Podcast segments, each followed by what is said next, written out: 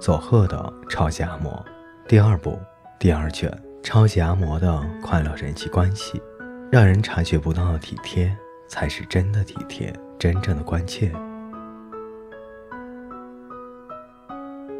我八岁时第一次看到外婆住的房子，真的大吃了一惊。那根本像古老传说中山姥姥或是什么妖怪住的破茅屋，而且屋顶上还有一半的茅草剥落了，盯着铁皮。那时是秋天，门前的河流加上河畔芒草丛生的光景，简直就是一幅可以用穷困命名的画卷。我和母亲在广岛住的公寓虽然狭小，但毕竟是战后新建的。不仅建筑本身新，里面的设备在当时也是最新的。可是外婆家只是官场而已，屋内有土间和炉灶，光线昏暗，让那份宽敞更显得寂寥。土间，日式的建筑中没有铺地板的泥土地面。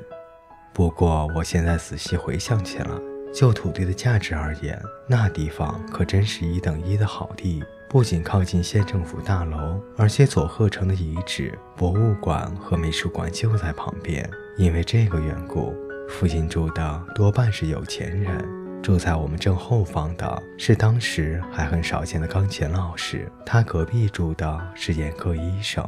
再往前一点，还有银行的分行长、巴士公司董事长、工商会议所主席等有身份、有地位的人。独门大院的豪宅也很多。说那一带是豪宅街也不为过。直到现在，我仍深切地感觉到住在有钱人旁边的穷人有多好。那里治安很好，房子虽然破落，却住着很放心。更重要的是，还可以得到各种各样的东西。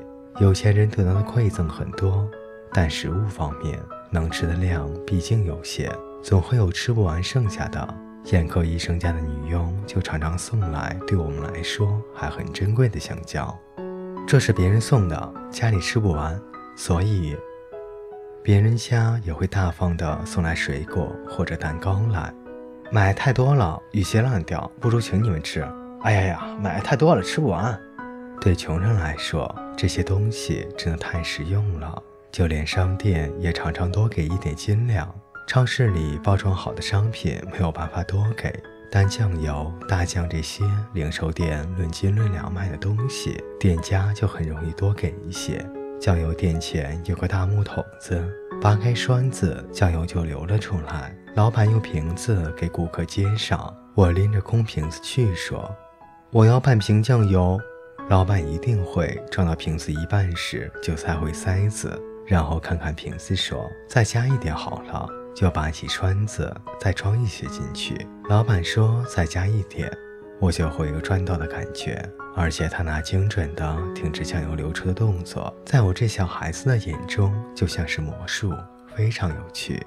大酱也是，我走进商店说我要一斤，老板会先把我要买的分量装进木盒里，然后说这是多给的，又舀了一点加进去。可是外婆不是追加一点就算了，她一定还会再要一点盐巴。不加盐的话，大酱太甜了，一下子就吃完了。他把大酱弄得很咸，减少使用量，自然可以吃得久一点。多给一点是那些店家很了解外婆的情况而表示的善意的照顾。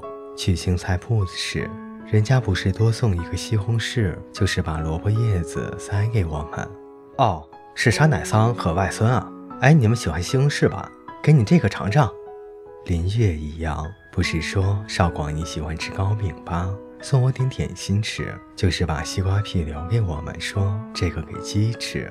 当时外婆家养了五只下蛋的鸡，时常分送鸡蛋给邻居。所以他们也会把一些菜根、菜叶什么的拿来喂鸡。不过给鸡吃的东西有一大半都被我和外婆吃掉了。